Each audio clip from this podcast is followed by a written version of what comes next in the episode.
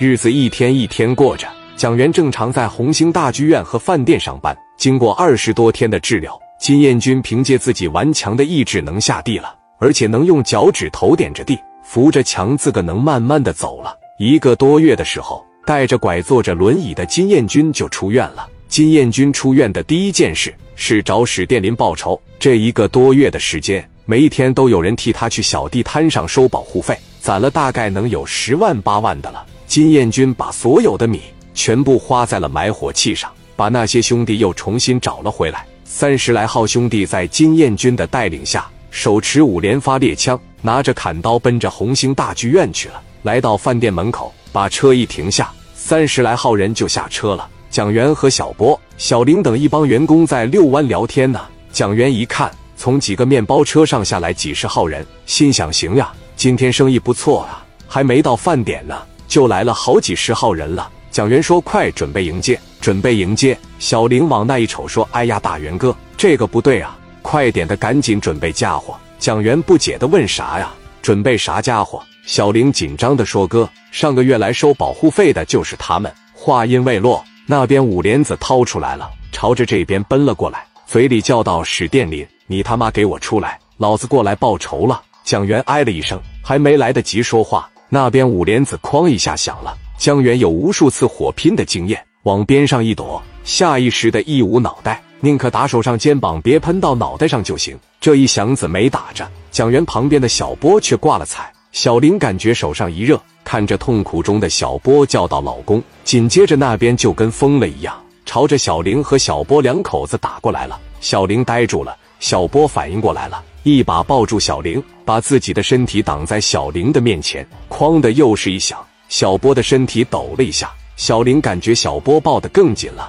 再也不挣扎了。那边人已经到跟前了，蒋元大声叫道：“快找兄弟！抄家伙！”那边对着江源这边就是两祥子，蒋元躲开了。金燕军来到跟前，把五莲子顶在小波后背上，说了句“上路吧”。小波身体一颤，发出了一声哀嚎，接着身体就没有反应了。小林哭喊着：“老公！”尹昌宝问史殿林呢？史殿林呢？进去找。经过一番搜索，并没有找着史殿林。金燕军让兄弟们把红星饭店砸了个稀巴烂。蒋元在外面猫着也没敢出来，因为对方如此疯狂，自己一点准备都没有。金燕军扬言道：“你们他妈听着，保护费我他妈收定了，再不给我拿米，等我下回过来，我连他妈剧场一块砸了。”听着没走。金燕军领着一帮人大摇大摆的上了面包车，消失的无影无踪。金燕军领着人走了。蒋元出来了，剧场里的兄弟们也出来了，怎么回事啊？蒋元心想：操，我就是出来遛个弯，怎么就发生了这么大的事呢？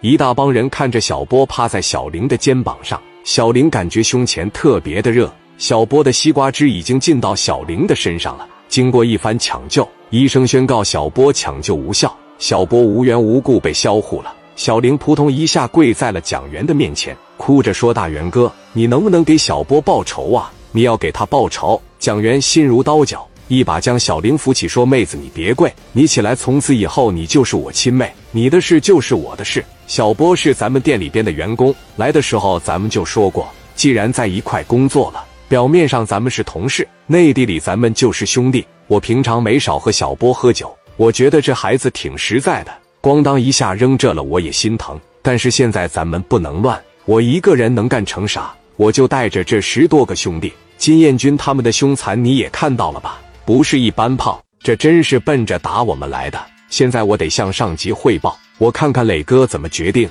是想过来亲自打他，还是给我派兄弟让我带队打他？但是我觉得磊哥应该会给我派兄弟。现在马上年底了，各方面非常忙碌。聂磊在皇冠假日酒店里面接到了蒋元打来的电话：“哥，剧场出事了，饭店出事了。”听到蒋元这么一说，聂磊犹如晴天霹雳。以聂磊在泰安的名声，谁不知道红星大剧院、红星饭店是聂磊开的？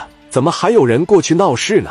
以蒋元的段位，亲自打来这么一个电话，这事肯定就没好。聂磊蹭着一下子站起来，问出啥事了？你他妈别吓我！是店让人砸了还是怎么的？蒋元说，不但饭店让人砸了，而且饭店的服务员小波让人打销户了。聂磊一听电话，啪的一下就掉了，愣了五六秒钟的时间。聂磊问谁干的？谁干的？